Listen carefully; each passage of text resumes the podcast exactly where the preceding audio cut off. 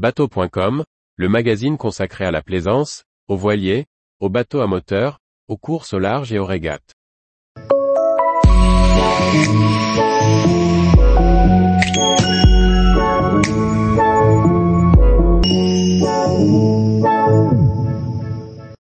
Bébé à bord, le choix épineux des couches lavables ou jetables. Par Anne-Sophie Ponson. Voir l'émerveillement dans les yeux d'un bébé ou d'un petit enfant devant la mer est quelque chose de précieux. Mais naviguer avec un enfant de moins de 3 ans rime aussi avec change et couche à bord, ce qui est beaucoup moins merveilleux. Couches lavables ou couches jetables, lesquelles choisir sur un bateau? La gestion des couches à bord d'un bateau n'est pas de tout repos. Il faut avant tout faire le choix entre couches lavables et couches jetables. La réponse n'est pas si évidente. Les couches lavables ont l'avantage considérable d'être beaucoup plus écologiques. Quand on vit en bateau, c'est un argument très intéressant. Il en existe aujourd'hui de nombreuses sortes, à la fois esthétiques et pratiques. Constitué en général d'une culotte imperméable et d'un insert en tissu absorbant, on y ajoute souvent une feuille de papier tissu pour recueillir les sels et les jeter. Elles sont très simples à utiliser. On est loin des langes et des épingles à nourrice de nos grands-parents.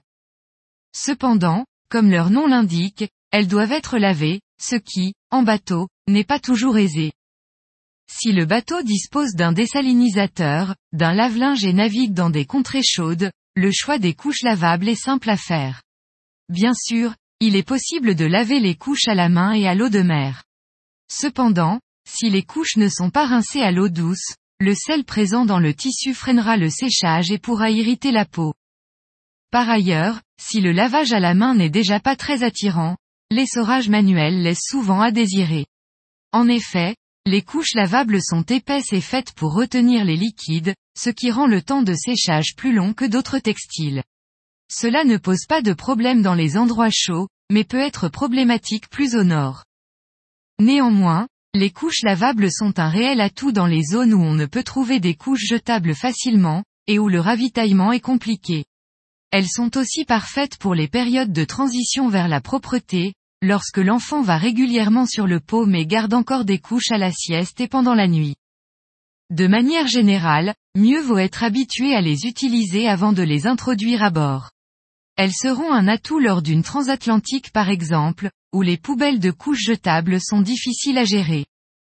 En effet, si l'inconvénient des couches lavables est de devoir les laver, le gros désavantage des couches jetables est de devoir les jeter. En bateau, la gestion des ordures est compliquée. D'une part, la place disponible pour stocker les déchets n'est pas extensible. D'autre part, il faut trouver un endroit pour s'en débarrasser. En général, dans les marinas, cela ne pose pas de problème. Il y a des containers à disposition pour les ordures ménagères, en plus des containers de tri sélectif. Néanmoins, dans certains pays, et notamment sur certaines îles, le dépôt de sacs poubelles est facturé en plus de la place au ponton. D'ailleurs, on essaiera au maximum de ne pas laisser trop de poubelles dans les petites îles qui ont beaucoup plus de difficultés à traiter les déchets, et ne peuvent parfois pas gérer le tri sélectif sur place. Enfin, pour échapper à l'enfer des couches en bateau, il reste à favoriser l'apprentissage de la propreté à bord en emmenant un pot sur le bateau. Tous les jours, retrouvez l'actualité nautique sur le site bateau.com. Et n'oubliez pas de laisser 5 étoiles sur votre logiciel de podcast.